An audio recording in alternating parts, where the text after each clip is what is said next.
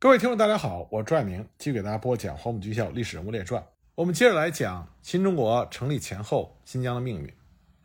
一九四九年六月二十六日，张治中在北平发表了对时局的声明，公开呼吁国民政府的军政人员以国家民族利益为重，和中国共产党推诚合作。张治中本人其实非常的明白，他这个时候的呼吁，充其量只剩下象征的意义。自从他做出了留在北平的政治决定之后，他就已经永远丧失了对于新疆局势实质的影响力。新疆的命运的主宰权，实际上就已经转到了在苏联支持下准备接收新疆的新中国手中。陶峙岳对此也非常的明白，但是他并没有立刻选择公开转向，他坚持尊奉前长官的和平政策，实际上也同样促成了新疆走上一条通往北平新中国的道路。在新旧政权交替之间，迪化和伊宁双方的主政者几乎都明白，他们当下只是过渡时期临时的主人。双方这个时候的政治动作背后固然存在着不同的历史情感取向和利益取向，但是都是在自身影响可及的范围之内，以自身的立场和方式向未来的新主人做出真诚合作示好的姿态，为自身在新政权内争取生存空间。对时局的声明发表之后，虽然在表面上陶峙岳并没有呼应已经加入新中国阵营的张治中，但他部署中的亲共势力已经在台面之下，按照张治中的意图展开了运作。早在1948年7月，陶峙岳的堂弟陶晋初在赴新疆担任新疆警备总司令部参谋长之前，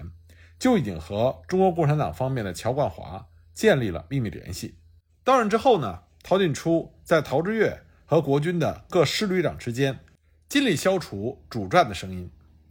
张治中的亲信，当时任西北军政长官公署秘书长兼新疆省政府秘书长的刘梦纯，在张治中赴北平的前后，始终维持着和张治中的联系，并且向陶峙岳传达张治中的意思。刘梦纯还向新任西北军政长官马步芳强硬地表示，必须在新疆继续执行亲苏政策和施政纲领。否则将辞职反对。巴尔汉也根据和张治中商定的原则，在一九四九年五月二十日开始在新疆发行银元券，停止由南京中央政府发行的已经大幅贬值的金元券，在经济上就切断了新疆和国民政府的关系。在陶晋初的授意下，新疆警备总司令部政工处处长梁克群也宣扬驻新国军应该采取避战的策略。不应该卷入国共内战的主张，甚至四处传播杨增新式的“认庙不认神”的这个说法。而这一切动作显然得到了陶峙岳的默许。陶峙岳本人也于1949年7月下旬公开表达了追求新疆和平前途的意向。据巴尔汉回忆，1949年7月末到8月上旬，巴尔汉已经邀请到刘梦纯、屈武、刘泽荣商定加入新中国的具体事宜。并且确定了陶之岳也有此意向。八月中旬，陶之岳得悉苏联方面通过其驻迪化总领事塞维里耶夫和副总领事谢叶夫向刘梦纯、屈武传达了信息，说北平方面将于九月组成新政府，苏联即将予以承认，希望新疆方面及时主动的转变，不然新政府成立之后就不能再和新疆旧政府打交道了。这让陶峙岳感到局势已经进入到了必须转变的阶段，不能再有所犹豫了。所以，陶峙岳最终做出了和平起义的决定。八月十九日，陶峙岳以巡视部队为名前往烟起，与从喀什前来的新疆警备副总司令赵锡光会晤。根据陶峙岳的回忆，他们两人单独密议之后，赵锡光附和了陶峙岳和平起义的决定，约定了三项相关的原则。一由赵、陶分别负责南北疆部队的投诚事宜；二部队移交给中国共产党，但是要求伊宁方面不得参与和干涉改编的事宜，以免衍生民族冲突；三部队移交之后，陶峙岳、赵锡光卸甲归田。那么，基于酒泉是新疆的门户，陶峙岳同时和他的旧部驻酒泉的西北军政长官总署副参谋长彭明鼎。联合勤务总司令部第八补给区司令曾振武联络，两个人也答应配合驻新疆国军和平起义的事宜。一九四九年九月中旬，彭德怀率领的中国人民解放军第一野战军已经进抵河西走廊。蒋介石命令陶峙岳坚决抵抗，将新疆变为牵制中国共产党未来进攻东南和台湾战略布局的一环。最后经帕米尔高原撤退。那么陶峙岳以各种托辞拒绝执行蒋介石的命令。本来在国军驻新疆的部队中，陶峙岳能够实际指挥的部队仅占总数的四分之一。但是陶峙岳在协调沟通方面的技巧，并不亚于张治中。陶峙岳和坚持反共的主战派将领叶成素有私交，和马成祥、罗树人等人也维持了友善的私人关系。一九四九年九月十日，张治中按照毛泽东的意思，从北平致电给陶峙岳和新疆省主席包尔汉，呼吁他们切断和广州国民政府的关系，归向新中国阵营。九月十一日。他再次致电给陶峙岳，建议陶峙岳为转向事宜进行充分的准备。在新疆局势的最后关头，蒋介石和胡宗南不甘心将苦心经营的大好河山拱手让人，所以希望能够尝试扭转驻新疆国军和平起义的这种趋势。胡宗南越过主和的陶峙岳，直接指挥旧部叶成、罗树人，让他们采取断然的举措，将部队撤往南疆继续抵抗。由于叶成不忍看到陶峙岳发生不测，就向陶峙岳透露了反共主战将领的意向，而新疆时局为陶峙岳提供了瓦解主战诸人意志的论据，这就导致了破坏陶峙岳和平起义计划最后流产。即使这个破坏计划最终成功，恐怕也只是暂时拖延了新疆投入新中国怀抱的过程。而且苏联这个时候手中还握有伊宁这张牌。他可以通过强化伊宁民族军的方式进攻撤退的国军，而且这样呢，还会为伊宁方面增加将来和新中国政权讨价还价的新筹码。而这个时候，和陶峙岳相互配合的鲍尔汉也用同样的手法，让伊敏、艾沙这些右翼民族主义者出国离开新疆。九月十五日，中共特使邓力群从伊宁抵达迪化，次日呢，和陶峙岳、鲍尔汉进行了会谈。邓力群转达了中共中央希望陶峙岳立刻派人前往兰州，和彭德怀洽商和平解决新疆问题的细节。陶峙岳表示，必须等待广州政府运来军饷，安定军心，而主战派将领需要交出部队，启程离开新疆之后，他才可以派人去兰州。九月十七日，陶峙岳和包尔汉联名复电张治中，承诺在中国共产党在北平成立新的中央政府之前。听候中共中央的号令，暂时维持地方政务。九月十九日，包尔汉又通过邓力群直接致电给毛泽东，表示将立刻与广州国民政府脱离关系。国军的主战派将领离开了迪化之后，陶峙岳在九月二十五日召集了全军军官会议，明确表示将选择和平起义，归向新中国阵营。九月二十六日，包尔汉、陶之岳分别最后一次。以新疆省主席和新疆警备总司令的名义通电起义，宣誓将新疆再一次从旧主人手中转交给新主人。新疆省各级政府中的国民政府公务人员和国军驻新疆部队的十万官兵，多数来自内地，基本上都支持维护中国的主权和领土完整。他们不仅远离故乡，而且在过去的数年里，在新疆外有强邻，内有民族关系紧绷。战乱频繁的环境中饱受惊吓，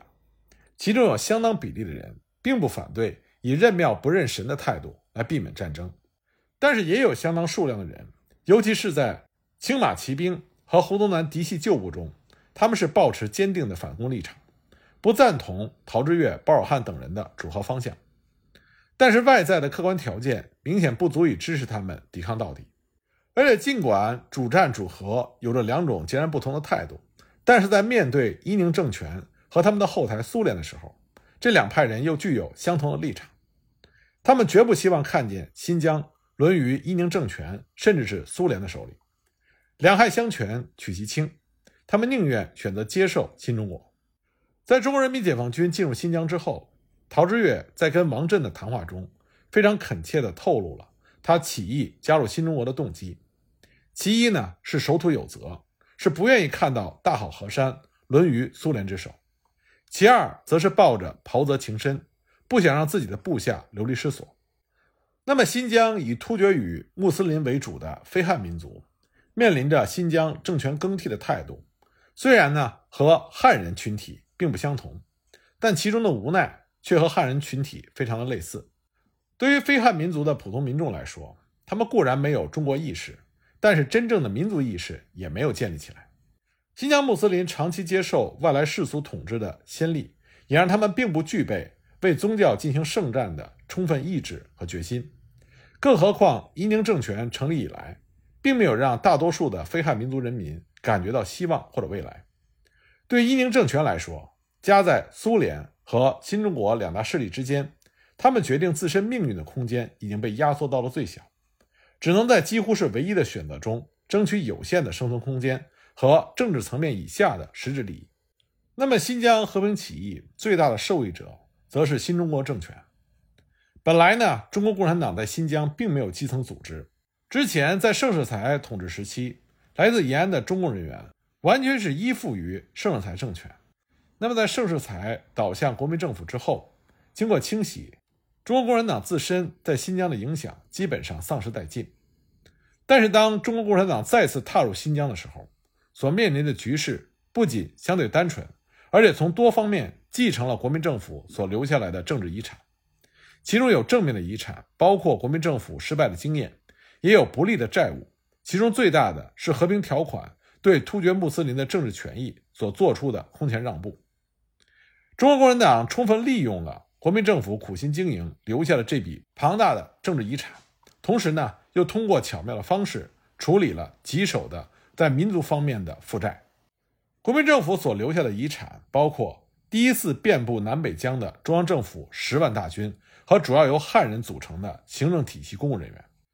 他们对于新中国所面临的主要挑战，也就是主权和民族问题上，是和中国共产党站在同一条战线的可靠盟友。而且，国民政府形成的军事指挥官实际主持省政的这种局面，也为新中国以军人全面控制党政体系，让地方民族精英出任行政职务，从而稳定新疆局势，奠定了基础。那国民党党组织在地方和基层推动党化的经验和教训，也对于刚刚进入新疆的中国共产党是一笔宝贵的政治财富。那么，因为新中国建立的时候，中国和苏联的蜜月期，这使得苏联在新疆问题上也给新中国提供了帮助。首先呢，就是不战而降并且完整的新疆；另外呢，三区伊宁政权也必须做出服从和配合新中国政权的态度。当然有好处，也就有坏处。国民政府留下的债务是：一九四六年和平条款对新疆本地民族做出了重大的政治让步。处在紧绷状态的汉族和突厥穆斯林之间仍然存在着强烈的对立情绪。再有就是国共之间在意识形态上的敌对意识。面对和平条款对于新疆本地民族做出了重大政治让步，新中国政府做出了。民族区域自治的这个承诺，而面对后两个问题，中国共产党则利用两者相互抵消。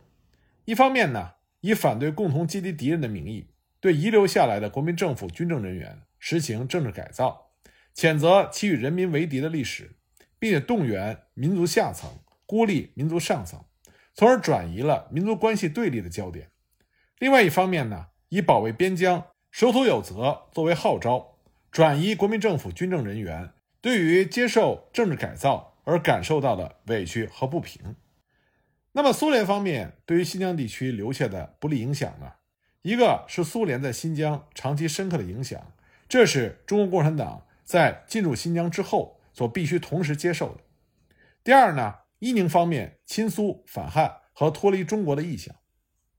对这两个问题。中国共产党充分利用了斯大林基于冷战局势形成，在北平和伊宁之间必须权衡轻重的这种心态，以共同的意识形态、共同的革命理念的名义，以最小的代价进入到了伊宁政权的控制区，并且以信任重用作为理由，瓦解了伊宁集团的军事力量。所以我们可以看到，在新疆投入到新中国的怀抱之后，中国共产党通过推动基层党组织的建设。再加上兵屯和移民，就充分利用好了他所继承的政治遗产，同时呢，也巧妙解决了继承下来的问题。最终让新疆进入到一个相对稳定的发展时期。那么，因为我们这里篇幅有限，关于新疆投入到新中国怀抱之后，新疆发展的具体情况，我们将来有机会的话，在其他的专辑里再给大家仔细的评说。那么这里呢，我们再回到李铁军的身上。李铁军作为二十九集团军总司令，在伊宁事变爆发的时候，因为国军遭受到了重创，所以呢，李铁军被调离了二十九集团军总司令的位置。那么按照我们之前所讲，伊宁事变中国军遭到重大失利，客观上呢，和苏联在军事上的介入有很大的关系。不过李铁军在他晚年的回忆文章中，也讲到了不少。关于他进驻新疆前后所发生的事情，这对于我们了解那段时期新疆的历史有很大的帮助。李铁军提到，当时他率领进入新疆的国军有三个师，最初主要的意图是为了防备苏联的侵入，因此刚开始是以集中机动使用作为原则。那么新疆地方上的防卫责任呢，还是由盛世才的部队还有地方警察来负责。盛世才本人对于这样的安排也是非常满意，所以按照李铁军的回忆，盛世才在对俄情报分享和对国军部队的补给协助方面都做得不错。李铁军回忆说，盛世才在新疆多年，仓储制度办得很好，储粮非常丰富，因此在补给上对于国军部队盛世才的帮助很大。另外呢，盛世才非常注重情报工作，尤其是在对苏情报上。做的有声有色，斯大林曾经多次派遣干员想要暗杀盛世才，但是都被盛世才一一化解了。国民政府接管新疆之后，情报工作并不能及时的展开，因为要想在新疆展开情报工作，必须精通俄语和当地的少数民族语言，一时之间难以召集到合适的人才。所以呢，国军方面必须得到盛世才的协助来交换情报。而盛世才也的确说到做到，给予了国军方面有力的情报支持。这点上呢，李铁军在他的回忆文章里给予了盛世才充分的肯定，并且表达了感谢之意。同时呢，李铁军也认为，当他率领国军进入新疆，到盛世才被调任到中央离开新疆为止，这整整将近一年的时间里，因为盛世才和国军通力合作，而且呢，国军的三个师。军容齐整，集中使用，又有老谋深算、对苏联经验丰富的盛世才在一旁协助策划，因此在这一年时间里，苏联并没有敢轻举妄动。不过，在盛世才离开新疆之后，情况就发生了变化。在盛世才离开新疆之后，接管新疆军务大权的是朱绍良。李铁军后来回忆总结说：“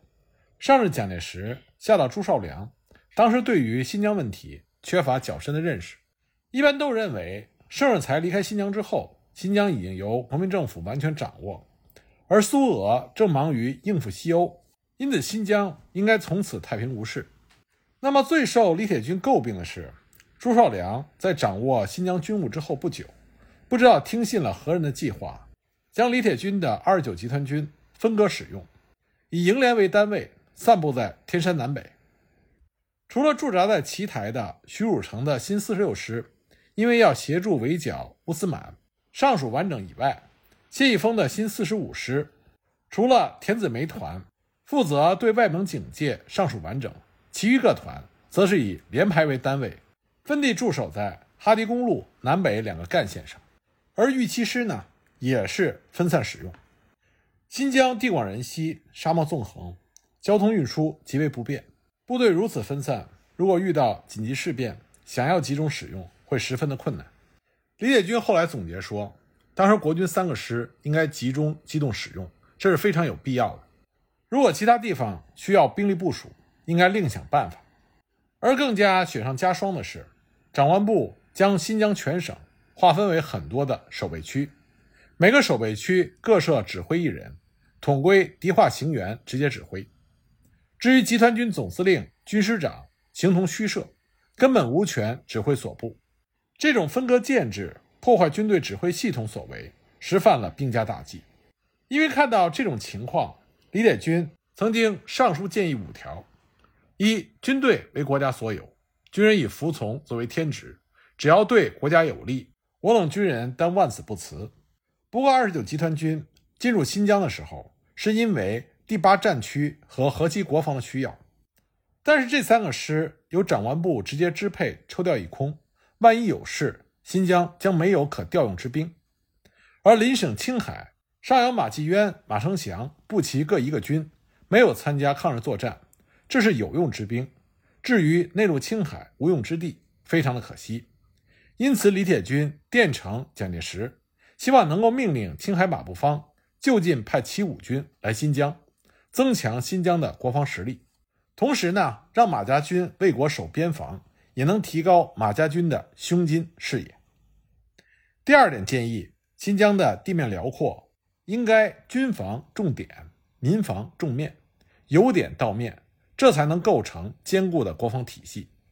应该立刻加强伊宁和塔城的边防实力，然后普遍的组训民众，尤其是新疆的回族，应该优先发枪组训自卫。减少国军的后顾之忧。